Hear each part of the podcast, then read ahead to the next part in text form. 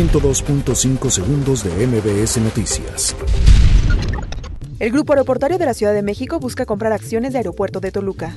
El PRD ratifica denuncia ante la Fiscalía General de la República contra la ley Bonilla. Incendio en Reclusorio Oriente deja tres muertos y siete lesionados. Persecución desata balacera entre delincuentes y policías en Alcaldía GAM.